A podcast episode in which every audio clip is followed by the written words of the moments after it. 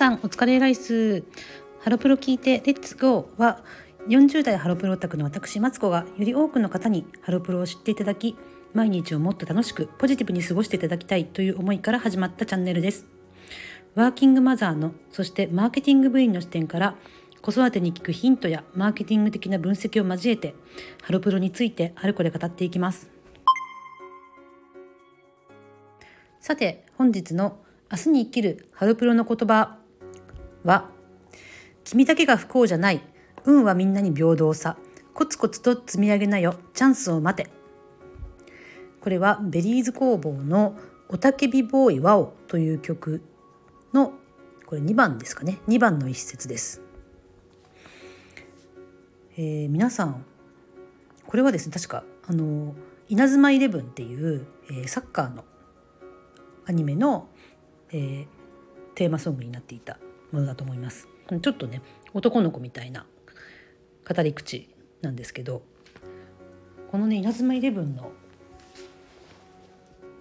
えー、オープニングとかエンディングの、えー、テーマソングになっていたベリーズ工房の楽曲っていくつかあるんですけどどれもすごくいいんですよね。えー、これ「運はみんなに平等さ」って言ってるんですけどまあねそう思うんですよね私も。なんか運が強い人運がない人っているようでいてやっぱりこう巡ってくる運ってそんなに変わらなくてその巡ってきた時にそれをチャンスをちゃんと活かせるかどうかってところで運が強い人強くない人っていうのができてくるのかなって私も思っています。で私実はですね、まあ、昨年1年ちょうど1年前ぐらいに上司が変わったんですね。でちょっとマーケティングの仕事全くやったことない人がかにな人がこう部長みたいな形になってなんか私がやってる仕事についてもなんかその部長ちゃんと私のことを把握できてるのかなとかっていうのがすごく疑問でなんかこんなマーケティング分かってない人に評価されたくないなとかねあのもうすぐ期末の面談があったりするので思ってたんですよね。でその話をちょっと先日家族で外食した時にちょっと夫と話しながらなんか飲みながらね結構そういう仕事の話とか普段ではあんまりしない話をすることがよくあるんですけどちょっと夫にちょっと漏らしたんですねそんなよくわかんない上司になって嫌だなみたいなことを言ったらうんなんか夫はですねなんかそんなこと俺もよくあると。で、うん、多分他の部員の人も同じことを思ってるしその中でちゃんとそのマーケティング分かってないかもしれないけどその上司にちゃんと評価してもらえるようなことって何かあるの？みたいなどんな実績残したの？あなたは？みたいなことを言われたんですね。で夫は全然あの私と全然違う仕事をしてるので全く門外漢としてまあ人事としてあのコメントしてるんですけどそれ言われて結構ハッとしたところがあって。うん、確かに私だけがあの不幸じゃないしなんか運というかですねあのチャンスっていうのは誰にでも同じようにあるんだろうなってことを思ったのでなんかコツコツとちゃんと私ができることをやっていこういこうと思いました。はいねなんかやっぱり仕事できる人の方がやっぱり人のせいとかね運のせいとかにすること少ないなって思いますよね。でよくなんかお金持ちの人はそういうふうに自分は運が良かったとかって言うけどあのお金持ちじゃない成功できない人っていうのは結構なんか例えば今だったらコロナのせいとか景気のせいとかそういう外的な要因とかなんか自分が運が悪かったみたいな感じで原因を自分以外のとこにね持っていく人が多いってよく言われてることだと思うんですけど、うん、やっぱそうだなと思います。このね歌前半1番ももちろんよくて思い通りいかないことばかりそういうもんだよみんな我慢だよ。おいらだけ不幸じゃない運をこっちに引き寄せろ。誰もやっちゃくれないぜ自分でやんなきゃって書いてあって。な結構すごいストレートなんですけどなんかうんすごくね真理をついてるなと思いますね。さて本日のマーケティング部員的ハロータ日記、えー、今回はですね各グループの、えー、ユニークセリングプロポジション USP と、えー、外部に売るためにそのグループとしての特徴をより強く出すエッジの立たせ方ということをお話ししていきたいと思っています。さて前回までですね各グループのブランドの特徴とかブランドパーソナリティという話をしましたけれども実際ですね、えー、外部全くハロプロを知らない人そのグループを知らない人が、えー、そのグループについて知る時にですねどんな特徴どんな価値があるグループなのかということをですね、えー、打ち出しているのかというのをちょっと考えてみたいと思っています。で、えー、ユニークセリングプロポジションというのはまあユニークなんで、まあ、唯一無二のというか、えー、競合他社にはないセリング、えー、セールスポイントみたいなねプロポジションというのもですね、えーと、特徴みたいなところですけれども、えーと、USP っていうふうに略したりしますけれども USP で例えば例としては、まあ、牛丼の吉野家安い早いうまいとかねそういうのが有名ですけどそういったあの特徴って何だろうって考えてみた時にえっ、ー、とですねまずちょっとグループごとに考えてみましょうか。えっと、モーニング娘。はやっぱりですねこの歴史歴史があるそして、えっと、メンバーが変わりながらさまざまな形で形式を変えたりさまざまな歴史を超えながら続いているっていうところがまず一番のポイントですよねそしてハロプロのやっぱり代表するグループであるっていうところ一番知名度もあるし一番歴史もあって、えー、人気も一番あるのをずっと続けてるっていうとこですね。それからやっぱりそのグループのブランドパーソナリティっていう意味では、まあ、前回話したように、えー、変幻自在なあのバラエティー感とかいろいろな新しいことに挑戦しているっていうところですよね。なんですけれども現在のですねモーニング娘。で、えー、この特徴を表せているかっていうのがちょっとねむず、えーと、微妙だなと思ってます楽曲も、まあ、ちょっと、ね、今年25周年なんでそういったこれまでをね、えーと、総括するような何か新しい何か計画がされてるのかもしれないんですけど今のですねメンバーがあのそのモーニング娘。の今はこうだっていうのをね分かりやすく伝えられてるかっていうのはねすごく微妙だなと思ってます。で多分ですねあの今のモーニング娘。のハロータ以外から一般的な一般の人からしたして一番知られてるメンバーって牧野マリアさんだと思うんですね。たくさんグラビアの仕事をもうずっと続けているしあの日本ハムファイターズの熱烈的なファンということでその野球界隈の人からは知られているしテレビとかも結構一人で出たりとかしてますからでもそれ以外のね例えば福村さんとか小田さんとかが今やっぱり歌の面では、えー、中心になっていますけれども彼女たちがどれだけ知られてるかって言ったらねあの多分一般の人はね知らないと思うんですね。そういった外部からのお客さんを多分取ってこれるメンバーっていうのがちょっと今足りてないと思います。少し前だったら多分佐藤正樹さんとか赤楓さんとかは結構あの個人ですごく人気があってあの固定のファンがいたのであの今のモーニング娘。の面白いところっていうのをうまく体現してるメンバーだったかなと思うんですけどちょっとあの2人が抜けてしまって森戸さんとかも抜けてしまって今のモーニング娘。って面白いんだよ例えば佐藤さん加賀さんみたいなメンバーがいてねっていう例として挙げられるようなですねユニークさがあるメンバーがちょっとねいないかなと思ってます。一人一人見ていけばねそれぞれ面白いんですけど初めて知る人に対してですね。牧野さんがたくさんねあのグラビアやったり、えーと、野球界隈で話題になったとしてもそれがねあの全然全然ってことはないと思うんですけどモーニング娘。の現在の、えー、知名度向上とかですね、えー、興味を引くっていうところになかなかつながれていないのがすごくもったいないなと思ってます。牧野さんがもう少しあの歌割りがあったりして、えー、今のモーニング娘。の中心を引っ張ってるメンバーだったらちょっと話は別だと思うんですけどね。はい、そして次ですねアンジュルムについて考えていきたいと思うんですけどもアンジュルムの場合の場合はこの、えーと、なんかフレンドリーなわちゃわちゃ感とか多幸感とか元気なポジティブな感じっていうところが、えブランドの特徴グループの特徴でもあってで今外部の仕事をねたくさん取ってきているのが上国良さんとか、まあ、佐々木里香子さんそれから竹内さんもね結構書道とかでも注目されてますし、えー、川村さんとかも、えー、マグロが解体できるとかそういったところでね、えーと、一人でテレビ出たり出たりとか結構してる時あったと思うんですけどちょうどそのパフォーマンスの中心グループの中心と、えー、外部エノックスの切り込み隊長っていうメンバーがほぼ同一でアンジュルムといえばやっぱりまず目立つ佐々木さんとか上国良さん多分グループでフェスとかで見てみてもまずその辺りに目が行くのって当然だと思うんですよね。その辺りのメンバーがやっぱりグループとしてのパフォーマンスとしても中心だしこう雰囲気を盛り上げているメンバーでもあるのでそこはすごくいいなと思ってます。はいでねやっぱり佐々木さんとか結構見た目個性的じゃないですか。で上国良さんも結構個性的だと思うんですただのこう AKB とかにいそうな可愛い子って感じとはちょっとまた違う結構特徴特徴がある見た目してますよね。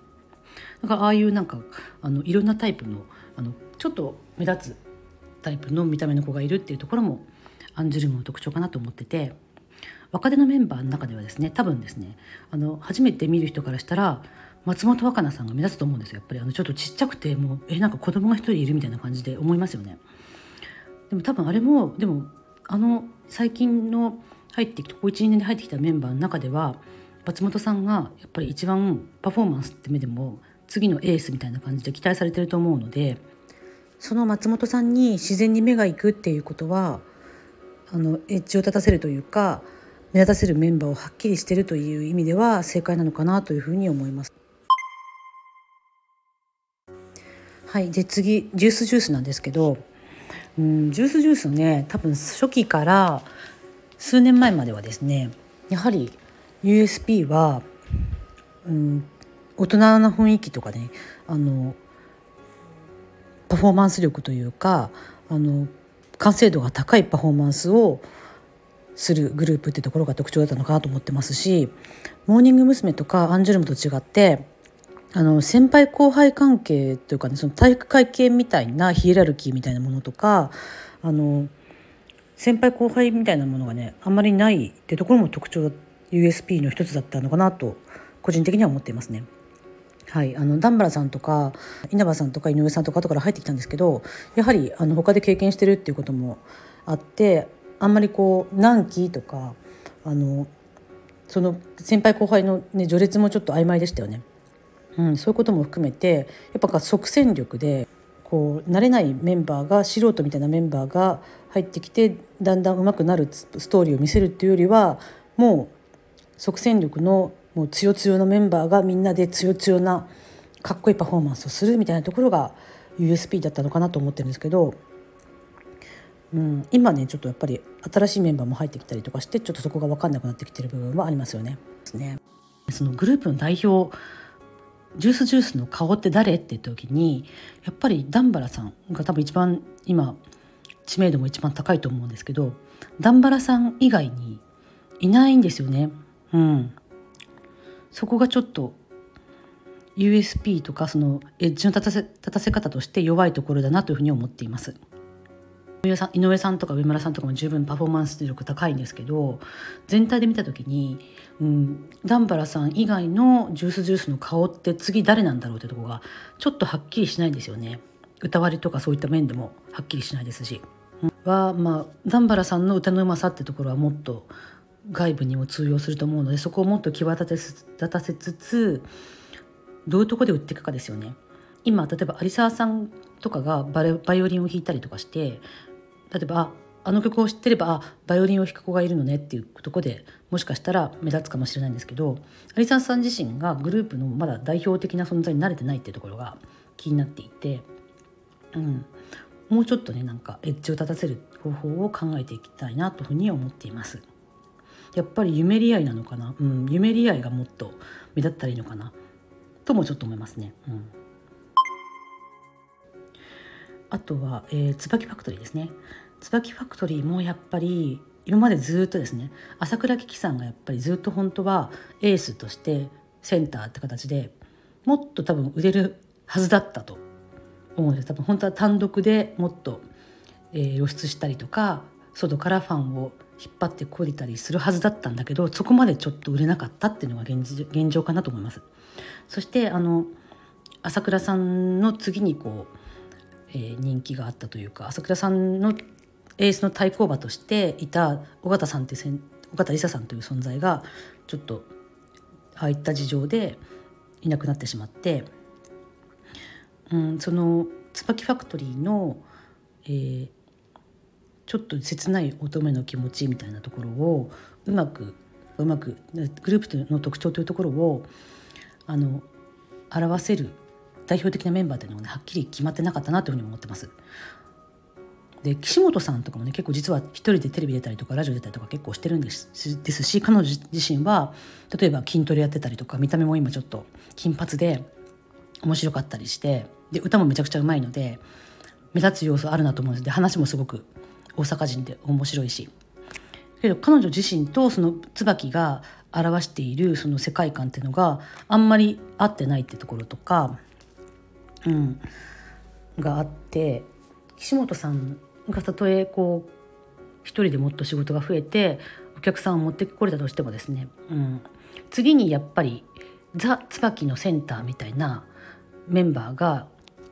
うん、今でも今度朝倉さんがいなくなってしまってしまう今、うん、誰がこうね椿の中心として動いていくのかなっていうのがちょっと気になってますね。はいでも今多分ですねあのやっぱり新しく入ったリトルキャメリアの4人っていうところがやっぱり今はこう今までこうある意味そこの4人が入ったことで今までちょっとパッとしなかったグループが、えー、活気づいたっていうところがもしかしたら今の USP なのかもしれないですね。でやっぱり福田マリンさんって今ハロータの中ではすごく人気ですけどまだ外部からお客さんを取ってこれるレベルではないと思うので、うん、福田マリンさんが、まあ、今ねちょっと一重であんまりこうよくいるアイドルっぽくない見た目なのにすごく人気ってところであの注目されてるところではあると思うんですけどもっと福田さんが人気出たら面白いなと思いますし八木さんとかもねなんか八木飯とかで一目置かれてるので、うん、もうちょっと人気出たらいいなと面白いなと思ってます。そしてですねビヨーンズは、うん、やっぱりメンバーがね個性的なメンバー多くてでも多分個性的なメンバーがいるから個性派集団って自分たちで言っても一人一人の個性がねなかなかまだ伝わってないと思うんですね外部の人には。ただ唯一その小林さんっていうピアノの子がいるっていうところがあの外から見ても分かる一番のビヨーンズの特徴なので小林さんはやっぱりもっとね、えっと、先日もあのスカットジャパンに出てましたけどピアノはピアノは弾いてなかったけどあと題名のない音楽会とかも出てたけれども小林さんはもっと本当に目立つべきかなとあの外部の仕事をもっと取っていくべきかなと思ってますね。でグループのその寸劇とかいろんな新しいことをやるってやっぱりそういった USP があるのでそこをですね、うん、体現できているメンバーの一人としてまあ一人は小林さんですよね。そして他にやっぱり寸劇ってところで演技力のある、えー、高瀬さんとか山崎山崎ゆはねさんとかがもっと演技の仕事とかで何か活躍するとか、えー、清野さんみたいなメンバーが活躍できたらあの外部の仕事でもっと活躍できたらすごくビヨンズ自体の、えーと、特徴とメンバーの特徴っていうところをそれぞれね、えーと、理解できて興味を持つ人が増えるかなというふうに思ってます。はい、えー、お茶の間ですねお茶の間は、まあ、多分ですね今はその USP としてはあ一番若いグループで新しいグループっていうところがね、えっと、一番の USP でやっぱり若いですよね。ただ、うん、これから誰をこう外部外部に対して売り込んでいこうとしてるのかなっていうのが私すごく気になっていてなんかね私はでもやっぱり米村キララさんは一番古株っていうのもあるしあのエース的な扱いなので米村さんをねもっとあのどんどんどんどん出したらいいかなと思ってますね。あと今ちょっとふと思ったのは中山夏目さんとかもなぜか結構意外なところでこうグラビア要員としてあの最初にね写真集出したりとか出て出てるじゃないですか結構中山さんがグラビア要員として最初にそういうふうに出てるってちょっと私意外だったんですけどなんかいいなと思っていてあとなんかやっぱりそのパフォーマンス面では筒井ロコさんですよね。で米村きららさん中村中山夏目さん筒井ロコさんってちょっとかなりキラキラネームじゃないですか。そのキラキラネームっていうところもある意味その若いメンバーがいるっていうところの特徴と重なるとこなのでなんか、うん、そのキラキラネームの3人をねもっと押し出していくのはすごくいいかなと思ってます。はい、でなんかこの前つんくさんがなんかお茶飲むはなんか帰宅部の集団っぽいなんか部活とかちゃんとやってないで帰宅部でなんか駅で着替えてそのまま遊びに行くみたいな感じがするっていうことを言っててさすがなんかつんくさんって本当そういうあのベベリーは公立女子校キュートは私立女子校って言ったみたいになんかグループのパーソナリティを表現するのうまいなと思ったんですけどなんかあのやっぱり現代っ子感みたいなところをねもっと、うん、出せたら面白いのかなって私も思いましたね。うん、はいといった形で各グループの USP と、えー、エッジの立たせ方ど誰のどのメンバーを、えー、軸に外部に売り込んでいくかというところを、えー、ちょっと考えてみました長くなってしまいましたで明日の「私ならこう売る」もですねこの話にちょっと絡めてもう少しですねこの、えー、外部に向けて売り出すメンバーそして内部からファンをこう増やしていくメンバーというところをもっと分けた方がいいんじゃないかっていう、えー、ことをお話ししたいと思っています。はい、ちょっと,、えーと、祝日だったってこともあって今週はちょっと一日、えー、後半の配信がずれてしまいましたけれども、えー、ちょっとお休み一日一日いただきました。で来週はですねちょっとね月末で3月の頭ってこともあってちょっと忙しいので1週配信をお休みしようかなというふうに考えています。でまた、えーと週4のペースを崩さずに、えー、たまにこうやってね1週間お休みをいただいて、まあ、月に4回かける4週くらいできたらいいかなっていうふうに思ってます。はい、というわけでちょっと長くなりましたが、えー、今回のマーケティング部員的ハロータ日記でした。では皆さん、えー、週末も楽張っていきましょう。バイバーイ。